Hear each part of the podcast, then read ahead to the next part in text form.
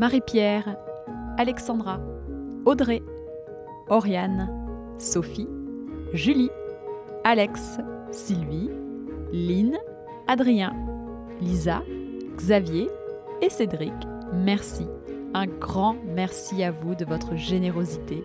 Merci pour vos dons sur la plateforme Utip. Si vous aussi vous souhaitez participer et contribuer financièrement à Chou Podcast, c'est désormais possible et je vous mets le lien dans la description de l'épisode et sur Instagram dans les stories à la une. Soutenez-nous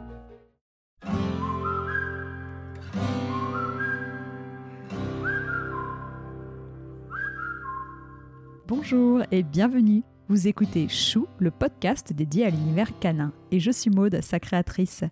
Mon objectif, c'est de vous apporter un maximum d'informations concrètes, précises et fiables sur l'univers du chien.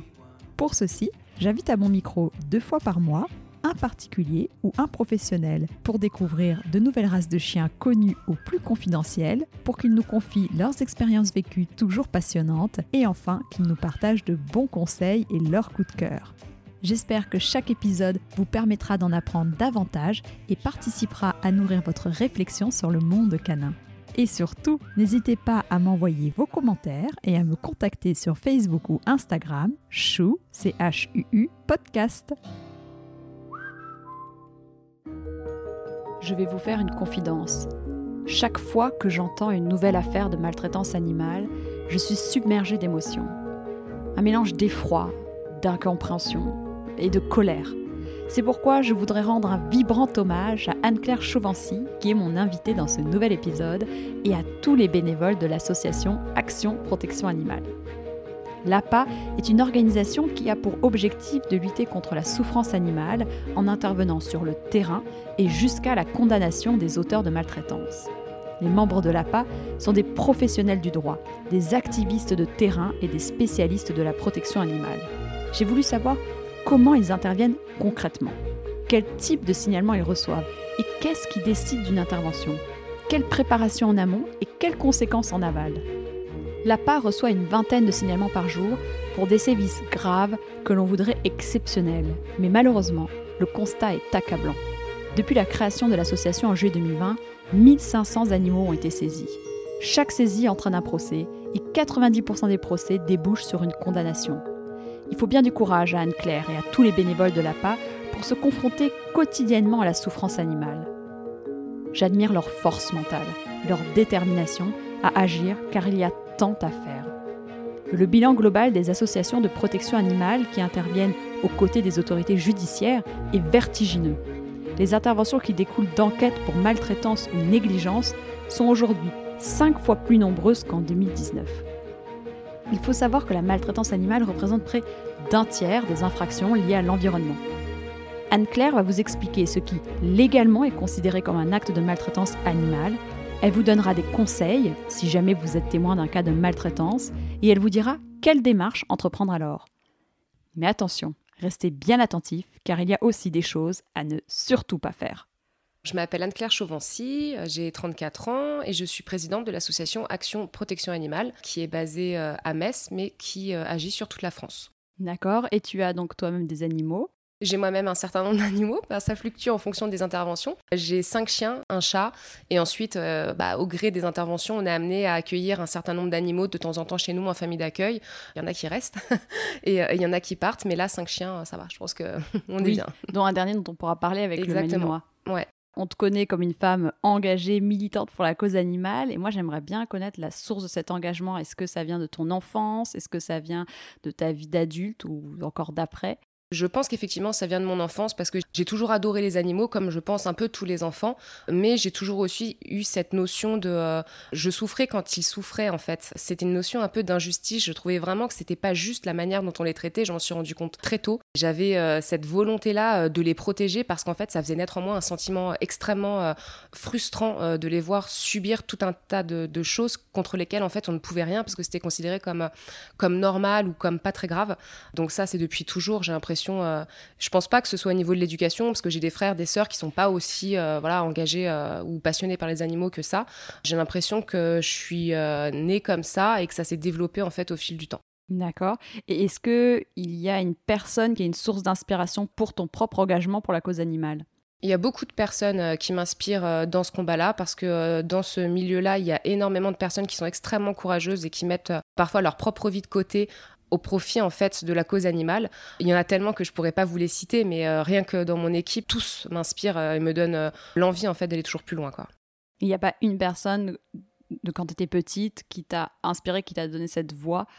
Une personne en particulier ou que tu aimerais rencontrer, que tu n'as jamais rencontré euh?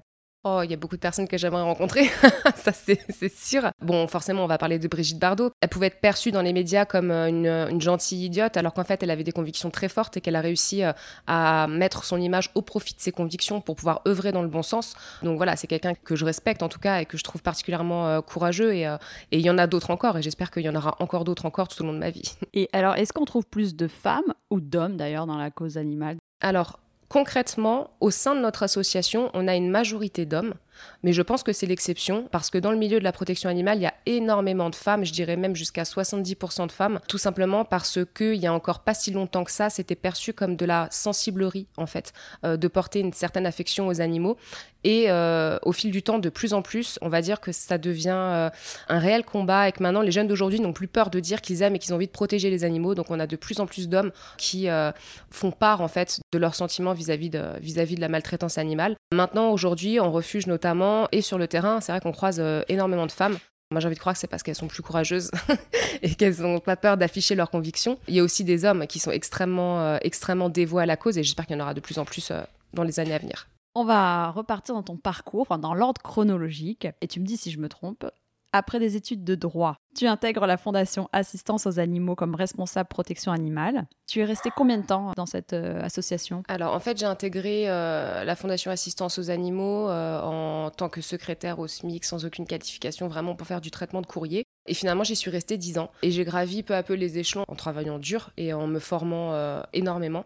Et ce qui m'a permis au final de finir responsable protection animale au bout de, de cinq ans à peu près de, de, présence dans les lieux. Donc je suis restée à peu près cinq ans responsable chez eux. Et, qu'est-ce que cette expérience t'a apporté pour la suite? Ça m'a apporté énormément parce que c'est vraiment euh, quand dans le milieu de la protection animale, il n'y a pas de formation en fait.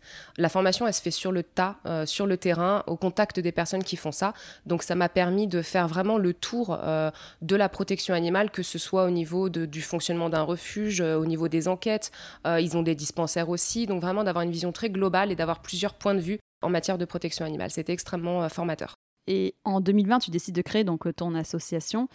Je dis ton association de terrain parce que euh, c'est vrai que j'en ai vu rarement. Je pense que tu es la, seule pour le moment que je connaisse de terrain, dont la principale vocation, on le sait, c'est la lutte contre toutes les formes de souffrance animale et la protection de l'environnement. Pourquoi t'être retourné sur le terrain, sur cette euh, spécificité-là? Alors, euh, le terrain, pour moi, c'était vraiment l'endroit où il fallait être pour pouvoir agir contre les maltraitances animales. Parce qu'en fait, quand j'étais à la Fondation Assistance aux Animaux, on faisait énormément d'administratifs.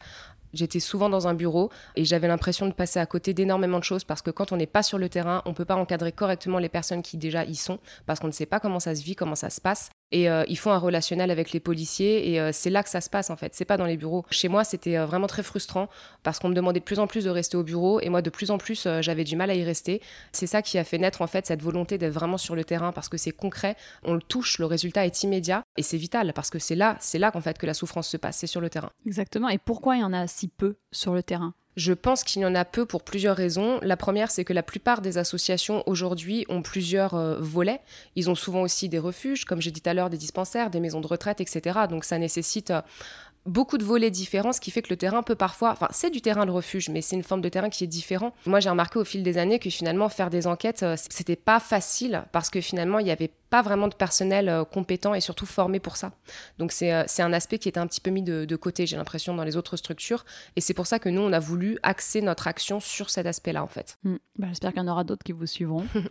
sur cette voie-là. Et alors, est-ce que tu peux nous présenter l'équipe qui t'assiste au quotidien? Alors, le noyau dur, on va dire, de l'association, euh, c'est une association qui a été créée en collaboration avec euh, des personnes avec qui j'ai travaillé ou avec qui je collaborais euh, en fait dans ma vie professionnelle. Donc, c'était uniquement des personnes qui sont issues du milieu. On a des personnes qui bossaient chez 30 millions d'amis, on en a qui bossaient à l'ESPAD, d'autres qui bossaient à la Fondation Assistance aux Animaux. Voilà, c'est très très éclectique, mais c'est surtout beaucoup de personnes de terrain. Donc on est une équipe de 7. On est quatre personnes à être vraiment enquêteurs sur le terrain euh, tous les jours, à aller faire les enquêtes. On a une personne qui est dédiée à la communication, euh, au montage vidéo également, une personne qui gère les réseaux et une personne qui gère l'administratif, la comptabilité en fait. Ok.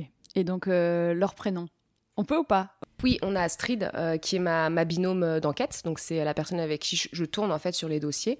Euh, on a Arnold, qui travaillait avant chez 30 millions d'amis, qui était enquêteur et qui est pétri d'expérience, on va dire, de, terrain, justement. Il tourne souvent avec notre collaborateur qui s'appelle Julien, qui était enquêteur également pour notre association de protection animale. On a Noé, qui s'occupe de tout ce qui est stratégie digitale sur bah, les réseaux notamment. Parce que je vous félicite d'ailleurs pour ça. Vraiment, hein. vous êtes très actif et vous faites vraiment bien les choses, des reportages qualitatifs. Je pense que c'est ça aussi qui a qui, fonctionne. Qui fonctionne. C'est vraiment la réalité avec une stratégie de communication qui est vraiment, euh, on est dans le dur du sujet, quoi, mm. avec des actualités très fréquentes parce que bah on intervient malheureusement bah, très fréquemment. Donc voilà, il y a un, travail qui est fait et c'est Noé du coup qui fait toute cette stratégie là. Bravo à Noé. Et ensuite on a notre réalisateur euh, Jonas qui lui filme, euh, monte et, et produit en fait les petites vidéos qu'on met en ligne notamment. Et j'oubliais Stéphanie, du coup, qui elle s'occupe de tout ce qui est comptabilité, administratif, euh, commandes, etc. Ça, il faut aussi quelqu'un d'expertise de, et de confiance. Hein. Et toutes ces personnes-là, elles ont un travail à côté? Alors, toutes ces personnes-là avaient un travail à côté. En fait, cette, la création de l'association, euh, ça n'a pas été euh, un déclic. Hein. Ça s'est fait sur le temps. C'est des personnes qui sont mes amis. On refaisait le monde ensemble en parlant en fait des euh, difficultés qu'on rencontrait au quotidien dans nos structures. Et ce projet-là a été créé de longue date. Donc euh, on a tous quitté nos emplois euh, dans les associations qui nous engageaient pour pouvoir se dédier à 100% en fait à ce projet-là. Donc c'est des personnes qui aujourd'hui sont à 100% pour l'association, mais personne n'est encore rémunéré parce qu'on n'a pas, bah, l'association est jeune, donc on n'a pas encore les moyens de rémunérer nos, nos efforts, on va dire. Ouais, c'est ça, ça fait que un an et, et déjà vous êtes très visible je trouve, et tant mieux. Et on va continuer comme ça. Donc, euh, bah, bravo à toute l'équipe, vraiment. Et quels sont les combats de l'association alors? Est-ce que tu peux nous en dire un peu plus? Alors, le principal combat, c'est vraiment le cœur du sujet, c'est la lutte contre la maltraitance. Euh, maintenant, la lutte contre la maltraitance va passer par des interventions de terrain, mais aussi par des euh, poursuites judiciaires. Parce que aller sur le terrain, saisir les animaux, c'est bien, mais si l'auteur des faits n'est pas condamné, ça n'a pas vraiment d'intérêt. Ça passe aussi par une sensibilisation de l'opinion publique à savoir euh, qu'est-ce que de la maltraitance, comment la signaler, à partir de quand il faut commencer à s'inquiéter. Ça passe également par la sensibilisation et la pédagogie auprès des plus jeunes, qui sont les adultes de demain. Donc si aujourd'hui on ne leur apprend pas à aimer, à respecter le vivant, demain ils ne seront pas forcément des adultes respectueux du vivant. Et pour nous, ça passe également par le respect et la protection de l'environnement, parce que euh, l'environnement, euh, c'est ce qui conditionne en fait toute, toute forme de vie, donc y compris la vie animale.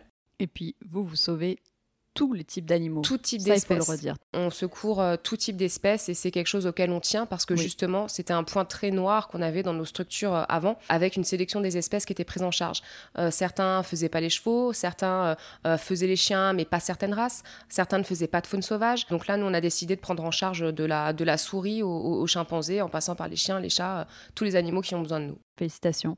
Et alors, moi, j'aimerais savoir, est-ce que tu peux nous dire ce qu'on considère comme un cas légal de maltraitance? Je te pose cette question car j'imagine que parfois vous pouvez être contacté par des personnes qui vous disent euh, J'ai vu ce chien, il est dans un jardin, il rentre jamais à la maison, il rentre jamais dans la maison, il est maltraité. Vrai ou faux? Alors, on a énormément de signalements qui sont pas considéré comme de la maltraitance d'un point de vue légal, c'est vrai. Euh, il y a beaucoup de comportements qui vont euh, heurter notre morale ou notre éthique, mais qui ne sont pas pour autant illégaux. Le port d'un collier électrique, c'était pas illégal, même si on trouve ça cruel.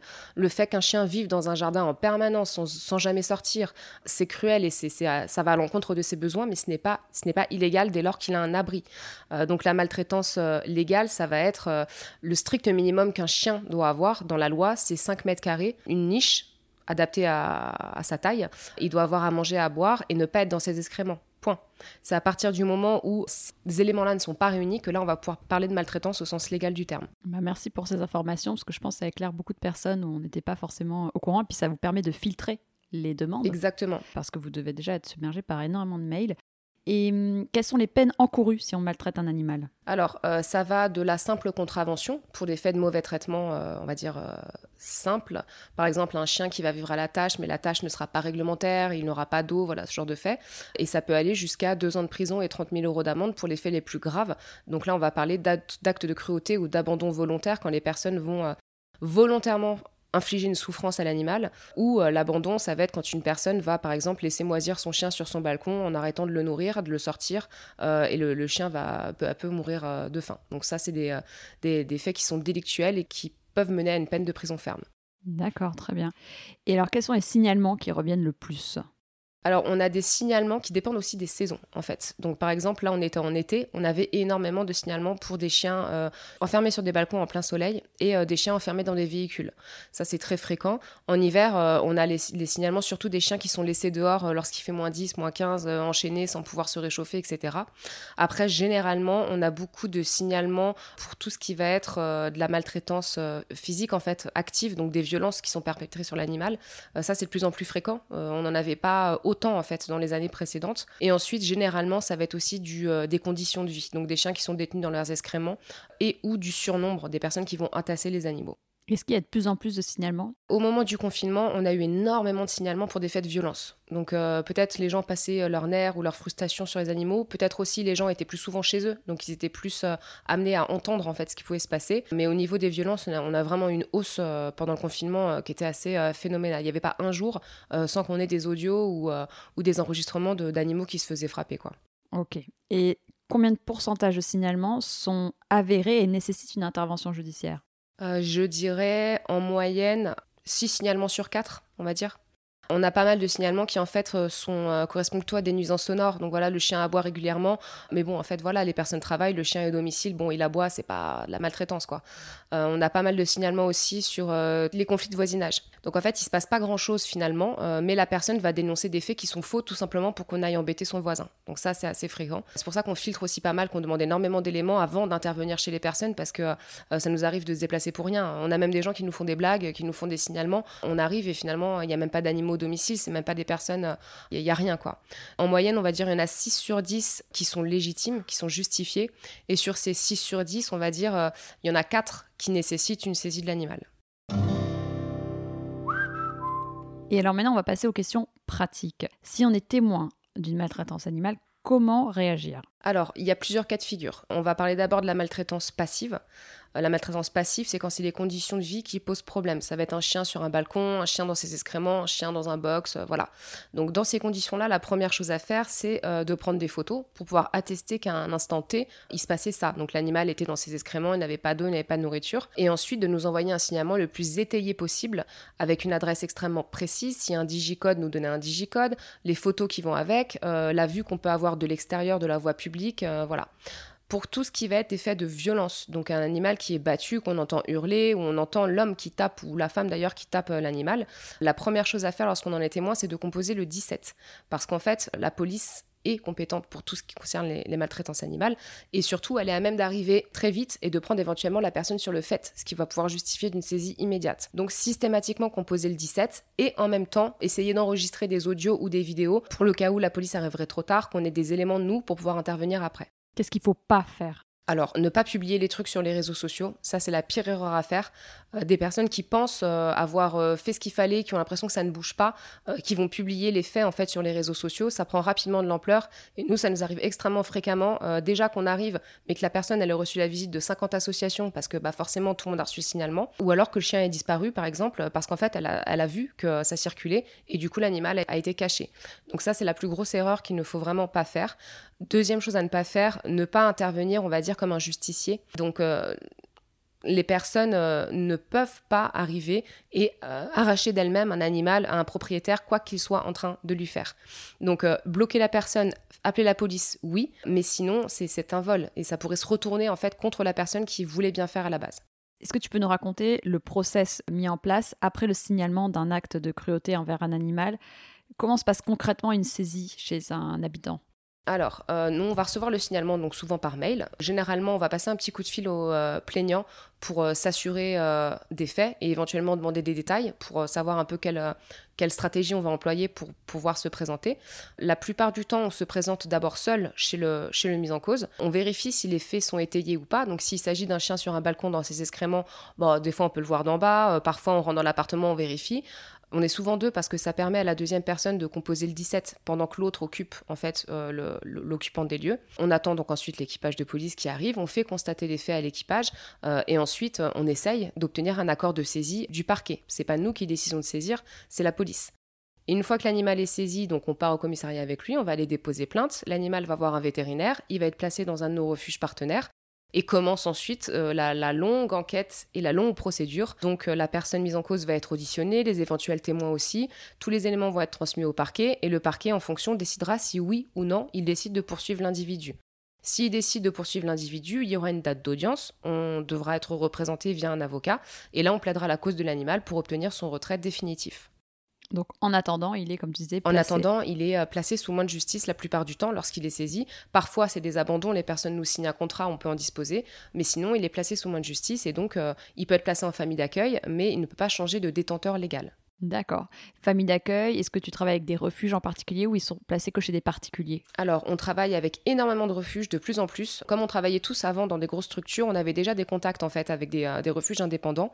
Donc, on travaille avec une quinzaine, une vingtaine de refuges indépendants qui très régulièrement prennent en charge les animaux et prennent le relais au niveau des soins et du placement en famille d'accueil. On travaille aussi avec des familles d'accueil physiques qu'on rencontre directement pour les animaux les plus affaiblis qu'on n'a pas euh, à cœur, euh, on va dire, de placer en refuge parce que bah, c'est des conditions qui sont bah, toujours un peu euh, stressantes pour les animaux. Mmh, qui demandent des soins Exactement. Ou qui sont très affaiblis, les, très jeunes animaux, au contraire les très vieux animaux, ou alors ceux qui sont extrêmement dénutris, ça arrive aussi. Ça, on peut se proposer d'être famille d'accueil pour, pour l'association. C'est possible de se proposer d'être famille d'accueil. Après, ce qu'on répète tout le temps aux gens, c'est que comme on ne sait pas, nous, sur quoi on intervient, on ne sait pas quel animal la personne pourrait être amenée à prendre en charge. Parce que souvent, les personnes nous disent, moi, je peux accueillir une femelle euh, de euh, telle, euh, telle taille. Ou, mais nous, quand on arrive, on ne sait pas si c'est un mâle, une femelle, on ne connaît pas le caractère de l'animal.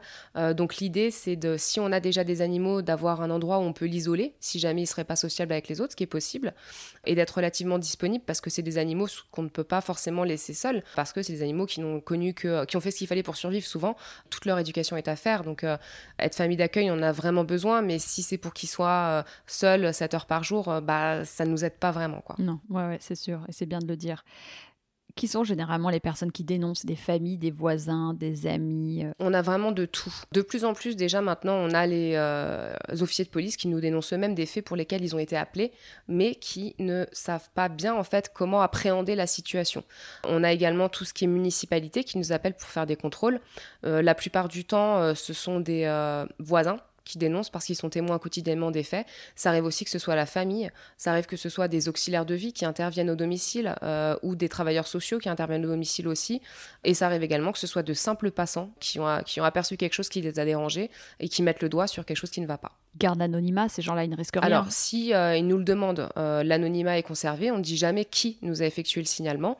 Par contre, il y a des dossiers où parfois, par exemple pour les faits de violence, euh, lorsqu'on n'a pas assez d'éléments, c'est important d'avoir des témoins qui acceptent d'être auditionnés. Et lorsque les personnes sont auditionnées, donc le mise en cause n'a pas leurs coordonnées, leur nom, etc. Mais lors de l'audience, son avocat, lui, aura accès à ces informations-là. Donc si on doit en arriver là, on demande toujours un accord aux personnes pour s'assurer qu'il n'y a pas de problème de leur côté. Euh, mais c'est vrai que si on n'a pas l'accord, euh, il se peut que le dossier soit bancal après. Quoi. Bah oui, je comprends, mais c'est important en effet de, de, le savoir. Quels sont les cas que vous retrouvez le plus souvent lors des saisies? J'avais entendu le syndrome de Noé. Très fréquent le syndrome de Noé, les personnes qui accumulent les animaux euh, compulsivement, bon souvent ils ont un diogène aussi, donc on a beaucoup d'animaux, beaucoup d'objets, beaucoup d'excréments tassés un peu partout, donc ça c'est euh, le cas numéro un, je dirais, c'est vraiment très fréquent. Et surtout il y a une, disparité d'espèces qu'on récupère dans ces instants-là, ça passe vraiment du, chien au perroquet, enfin ils entassent n'importe quoi en fait. On a aussi, bah, comme je disais tout à l'heure, énormément de violence, euh, surtout sur les chiens, donc ça je dirais que c'est le cas numéro 2 en ce moment, et en numéro 3 ça va être les euh, les chiens qui vivent euh, en cagé. Voilà, ça c'est de plus en plus fréquent, en cagé ou sur des balcons dans des espaces minuscules desquels ils sortent jamais.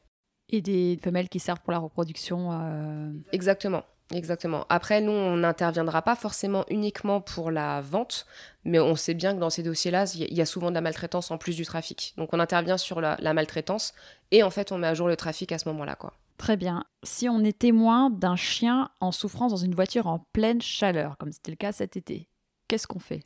Alors, première chose à faire, appeler le 17. Quand il y a des cas d'urgence vitale, en fait, la première chose à faire, c'est toujours d'appeler le 17. Donc on appelle le 17, on situe exactement le véhicule, on donne bien sa plaque et on reste à côté du véhicule jusqu'à ce qu'il y ait un équipage qui arrive. Ça peut être long, ça peut être rapide aussi, mais parfois c'est pas la priorité, parfois voilà, ils peuvent mettre un peu de temps à arriver. Donc il faut bien rester à côté du véhicule. Si on voit que l'animal commence à à être en urgence vitale, c'est-à-dire qu'il va se mettre à vaciller, à baver énormément, euh, à halter d'une manière excessive. En fait, il commence à faire un malaise lié au coup de chaleur. Dans ce cas-là, la loi autorise à casser la vitre pour aller secourir l'animal. Mais on sait que de plus en plus les gens sont procéduriers. Il y a un risque que la personne attaque la personne qui a cassé la vitre. Donc euh, toujours être assisté de deux témoins pour pouvoir attester en sa faveur si jamais la personne venait à porter plainte qu'il y avait une urgence vitale et qu'il n'y avait pas le choix. Et toujours appeler le 17 pour leur signaler euh, bah voilà, euh, j'attendais un équipage, ça fait 10 minutes, là ça ne va plus du tout, euh, je, casse la vitre, voilà, je vous, préviens quoi. Surtout que les vitres maintenant avec les nouvelles voitures sont de plus en plus compliquées à casser. Exactement. Oh, on a vu des gens qui devaient jeter des pierres, mais, quatre 4 ou 5 fois sur la vitre avant qu'elle claque. Hein, c'est ah, on est d'accord. Mais alors, comme tu disais, que la partie la plus compliquée ou la plus longue, c'est pas forcément d'aller chez les gens, de, de, prendre le chien, mais c'est tout ce qui s'ensuit en fait. On est d'accord C'est ça le plus gros du travail. Ça, euh, là, nous, les vidéos qu'on met en ligne, c'est vraiment la partie immergée de l'iceberg. En amont et euh, en aval, il y a énormément de travail d'administratif et de procédure. Recueillir tous les éléments, recueillir euh, toutes les photos, tout envoyer aux autorités compétentes, suivre son dossier parce que parfois c'est pas la priorité, parfois la justice fait des erreurs, on elle oublie de nous convoquer ou voilà des choses comme ça. Donc euh, il y a un vrai travail administratif et de suivi derrière. Comment tu fais pour garder ton sang-froid lors d'interventions bah, déjà, on est deux. Donc, quand il y en a un qui s'énerve, il y a toujours l'autre euh, qui lui euh, remet les pieds sur terre. Et puis ensuite, on pense euh, à la procédure, en fait, et aux animaux. S'énerver, c'est jamais bon pour un dossier. S'énerver en face d'une personne qui déjà peut être violente et nerveuse, ça ne fait que faire monter la pression. On risque simplement que ça dégénère et ça aidera pas du tout le dossier. Donc, on est obligé de garder notre calme pour pouvoir arriver au bout de notre dossier. Et une fois que les animaux sont en sécurité, là, on est tranquille, il n'y a pas de problème. Mais on ne peut pas se permettre de s'énerver avant. Donc, en fait, on s'en laisse même pas la possibilité. Mm. Oui, ouais, c'est ça. Et heureusement qu'il y a les forces de l'ordre aussi, parce que dans ces moments-là, c'est eux qui parlent avec la personne ou c'est vous? Alors non, quand on arrive sur un dossier, qu'on soit directement assisté par les forces de l'ordre ou pas, euh, c'est la plupart du temps, dans 99% des cas, c'est nous qui euh, menons, on va dire, la barque, parce que euh, d'une part, la police bah, n'est pas forcément au fait des éléments infractionnels qu'ils vont pouvoir voir. Et d'autre part, c'est ça peut être parfois plus facile de pour quelqu'un qui souvent a l'habitude des uniformes, de parler à une, petite jeune fille comme nous que euh, plutôt avoir euh, euh, les uniformes, ce qui fait parfois monter la pression. Après, ça se passe pas toujours bien, parfois ça dégénère et du coup la police est là pour bah, canaliser un peu la situation. Mm. Et puis j'imagine, il y a beaucoup de personnes qui ont dû te le demander, mais comment tu fais pour pas être écœuré par ce monde-là Et comment tu fais pour avoir toujours cette motivation et cette rage qui te fait que tu es là au quotidien, quoi, et que tu es présente? Bah, Pour pas être écœuré, en fait, c'est pas bien compliqué. Hein. Bien sûr, tout ce qu'on voit, c'est euh, c'est abominable. Il y a des trucs où franchement on, en ressort, on n'est vraiment pas bien. Mais on est entouré, que ce soit l'équipe ou toutes les personnes qui nous soutiennent, de gens qui sont euh, très bien, des amoureux des animaux, euh, qui nous encouragent dans cette voie-là. Donc on voit bien qu'il y a quand même plus de personnes merveilleuses, on va dire, que de personnes euh, qui, sont, euh, qui sont écœurantes. Nous, notre travail, c'est vraiment euh, d'agir là-dessus pour qu'on se retrouve qu'avec un monde qui respecterait les animaux. Et c'est ça, en fait, qui donne la niaque, on va dire, de continuer. Des fois, quand on est vraiment bouleversé par ce qu'on voit, ça aussi, ça nous donne la niaque pour continuer, en fait. Et on sait que derrière, on va sortir un animal d'une condition qui va être abominable, mais on a la chance de pouvoir avoir son suivi, son adoption, le chien qui va être dans une famille et qui va être heureux. Ça peut pas, en fait, nous casser cette envie de continuer. Est-ce qu'il y a un échec qui qui t'a aidé par la suite? Il y en a beaucoup. Il faut savoir que dans ce milieu-là, euh, on ne sait jamais sur quoi on va arriver. Il y a des milliards de manières de faire. Tout dépend de la personne, euh, de l'équipage de police, des lieux, de tout. J'ai fait plein d'erreurs comme euh, tout le monde. Ça m'est arrivé de ne pas pouvoir obtenir une ouverture de porte, par exemple, dans un domicile. Et au final, on a eu l'ouverture de porte le lendemain. Bah, L'animal était mort à l'intérieur, à un jour près, vous voyez. Ça, c'est des choses parce que j'avais pas employé la bonne stratégie. Donc, je sais maintenant que ça n'arrivera plus parce que je sais maintenant que c'est plus cette stratégie-là que j'emploierai pour ce fait-là. Ça, c'est tous les jours. Vraiment, on en apprend tous les jours et tous les jours, on, devient plus performant, en fait. On va parler un peu de la politique parce que j'imagine qu'il y a aussi tout un, côté politique, comme dans tous les métiers. Est-ce que tu as un rôle à jouer justement auprès de, tout ce monde-là de la politique? Alors, dans l'idée, effectivement, nous, on avait pour ambition de pouvoir participer surtout, en fait, à l'élaboration des lois en matière de protection animale avec l'expertise qu'on peut avoir, bah, justement, de terrain et de la manière dont fonctionne, en fait, le système aujourd'hui. L'objectif, c'est ça. C'est quelque chose que euh, faisait chacun tous à notre échelle déjà dans nos anciennes structures. Aujourd'hui, l'association est encore récente, donc euh, je peux comprendre qu'on n'a pas encore cette légitimité-là, mais l'objectif, c'est à terme, effectivement, euh, d'intégrer le ministère pour les réunions ministérielles qui concerneraient la protection animale. Voilà, parce que Loïc Dombreval, qui est euh, du coup député vétérinaire des Alpes-Maritimes, a fait une proposition de loi pour lutter contre les maltraitances euh, faites aux animaux de compagnie. un des projets, un des points du projet de loi consiste à l'élaboration d'une politique de prévention des maltraitances et de l'abandon. Et le projet de loi impose par exemple d'obtenir une attestation de connaissance minimale comme préalable à l'acquisition de son premier animal de compagnie. T'en as entendu parler, qu'est-ce que t'en penses? Alors moi, sur le papier, je trouve que c'est quelque chose qui est euh, bénéfique, effectivement, parce que, comme je disais tout à l'heure, on a beaucoup de personnes qui euh, n'ont clairement pas les facultés pour pouvoir s'occuper d'un animal. On en a d'autres aussi qui euh, sont maltraitantes par méconnaissance. Donc, donc c'est quelque chose qui est extrêmement positif seulement si ce n'est pas un acquis. Donc seulement si il y a effectivement une petite formation qui est sanctionnée par cette attestation. Pas si c'est simplement un document à lire que personne ne va lire. On est d'accord, ouais, et le côté pratique. Bah, pour finir, est-ce que aussi tu peux peut-être euh, nous raconter euh, bah, le cas de, ton balinois, Owen? Alors, euh, Owen, c'est un chien qui avait été récupéré en divagation, donc en Seine-Saint-Denis. Il était en divagation sur la voie publique et donc il est parti en fourrière, comme la loi le veut. Et en fourrière, ils se sont rendus compte que c'est un chien qui avait, qui était incapable d'ouvrir la gueule. Donc la, la gueule était soudée, mais en position fermée. Et en fait, on s'est rendu compte qu'il avait une fracture, plusieurs fractures en fait, au niveau de la mâchoire. Il n'avait jamais été soignées. C'est des fractures qui dataient d'il y a au moins un an. Et euh, les fractures s'étaient consolidées en position fermée, sûrement parce que son détenteur lui faisait porter une muselière et que du coup, il n'a pas pu euh, bah, réouvrir la gueule régulièrement. Donc, euh, c'est un animal qui pouvait pas manger, quasiment pas manger. Il était, il était, squelettique quand on l'a récupéré, qui avait du mal à boire, qui pouvait pas respirer. Au moindre effort, il pouvait pas halter normalement. Donc voilà, c'était très, très délicat. On est allé le récupérer. On a réussi avec une. Il y a eu un énorme élan de solidarité parce que franchement, faut dire aussi qu'il était euh, euh, vraiment, il, fendait le cœur, quoi. Avoir un chien comme ça avec sa gueule fermée. Euh. donc, on a tous nos soutiens qui nous ont permis de financer une intervention chirurgicale bah, réparatrice qui a extrêmement bien fonctionné. Au sortir de l'opération, il pouvait ouvrir sa gueule. Il a eu quelques semaines de rééducation. Pendant ce temps-là, je l'avais gardé chez moi parce que c'est un chien qui ne pouvait pas... En refuge, les, personnels sont super, mais ils n'ont pas le temps d'aller se mettre à quatre pattes et de donner à manger à la main 5 heures par jour à un chien. quoi. Donc je l'avais gardé à la maison pour ça, faire sa rééducation. Et puis bah, au fil du temps, je me suis attachée à lui, comme c'est trop souvent le cas d'ailleurs. Donc j'ai pas eu à cœur de le laisser partir. Et aujourd'hui, c'est un chien qui va euh, merveilleusement bien physiquement. Euh, il a aucune séquelle de ce qui s'est passé, aucune séquelle physique, on va dire. Il a juste sa petite cicatrice sur le côté de la, gueule qui se voit à peine, mais il a une mâchoire extrêmement puissante. Il peut manger, boire, courir, euh, faire tout ce qu'il veut. il redécouvre une vie normale qu'il aurait dû avoir, en fait. C'est incroyable quand on voit l'évolution. Bah, on n'y croyait pas trop. Hein. En toute transparence, on a pesé le pour et le contre parce que l'intervention coûtait extrêmement cher. Euh, les vétos étaient hyper clairs en nous disant euh, bah on n'a jamais fait ça, on n'a jamais vu un chien dans cet état-là, on va essayer mais on n'est pas sûr et on savait qu'on n'avait pas le choix parce que sinon euh, c'était l'euthanasie, un chien qui peut pas manger, qui peut pas vivre, bon bah voilà quoi. Il a une une chance exceptionnelle euh, dans son malheur et euh, aujourd'hui c'est vraiment comme si de rien n'était quoi. Et aussi c'est un malinois et je pense que les malinois ils ont une force de caractère, une force de tempérament, une ouais, une résistance à la douleur aussi qui est, qui est incroyable. Il a un tempérament de feu ce chien, il s'est accroché euh, à aucun moment il a laissé tomber. Il est super heureux aujourd'hui, ça fait du plaisir à voir. Et peut-être que tu peux aussi nous raconter quelle est l'histoire qui t'a le plus marqué Il y en a deux, je dirais. La première, euh, c'est la petite Swan. C'était un petit staff encore qui se faisait euh, vraiment euh, mais éclatée par son détenteur. Il lui avait cassé presque tous les os du corps. Euh, ça, c'était horrible. Elle était toute maigre. Elle avait la mâchoire cassée aussi, euh, des bleus partout. Euh. elle, elle m'a vraiment fait de la peine parce que, en plus, quand on est arrivé au domicile, nous, on s'attend toujours à avoir un gros mec baraqué super violent qui va nous en mettre une, en fait.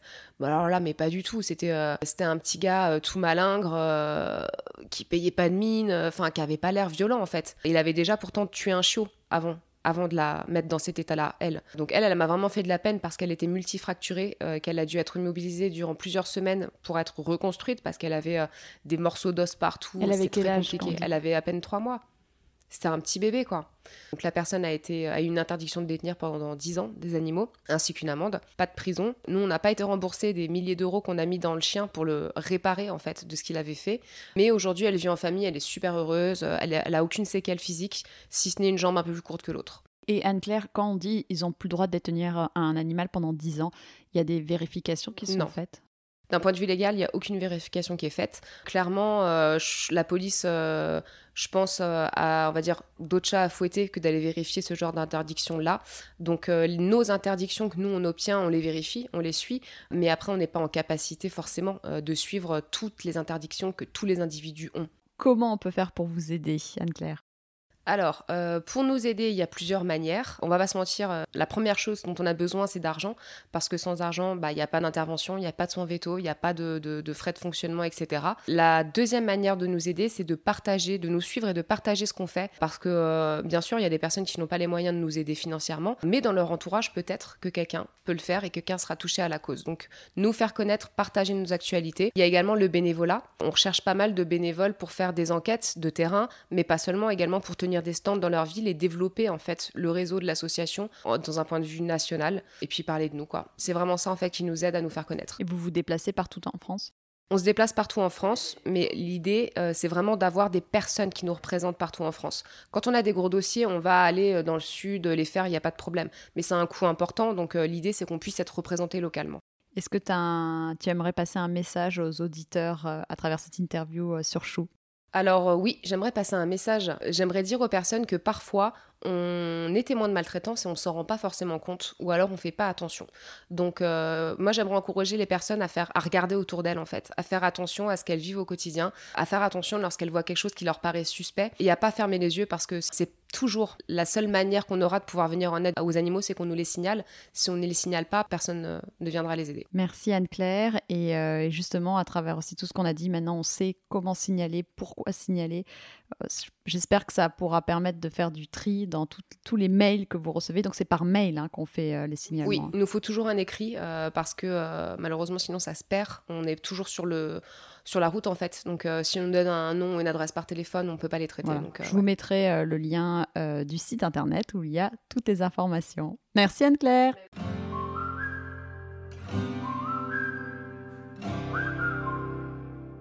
Si cet épisode vous a plu, n'hésitez pas à me le dire sur les réseaux sociaux et à le partager autour de vous. Vous pouvez aussi laisser 5 étoiles et un commentaire sur Apple Podcast ou iTunes. Avoir des notes permet de donner plus de visibilité au podcast. N'hésitez pas non plus à me taguer dans une de vos stories sur Instagram, ça fait toujours plaisir et c'est une bonne façon de diffuser le message. Très bonne semaine, prenez soin de vous et de vos toutous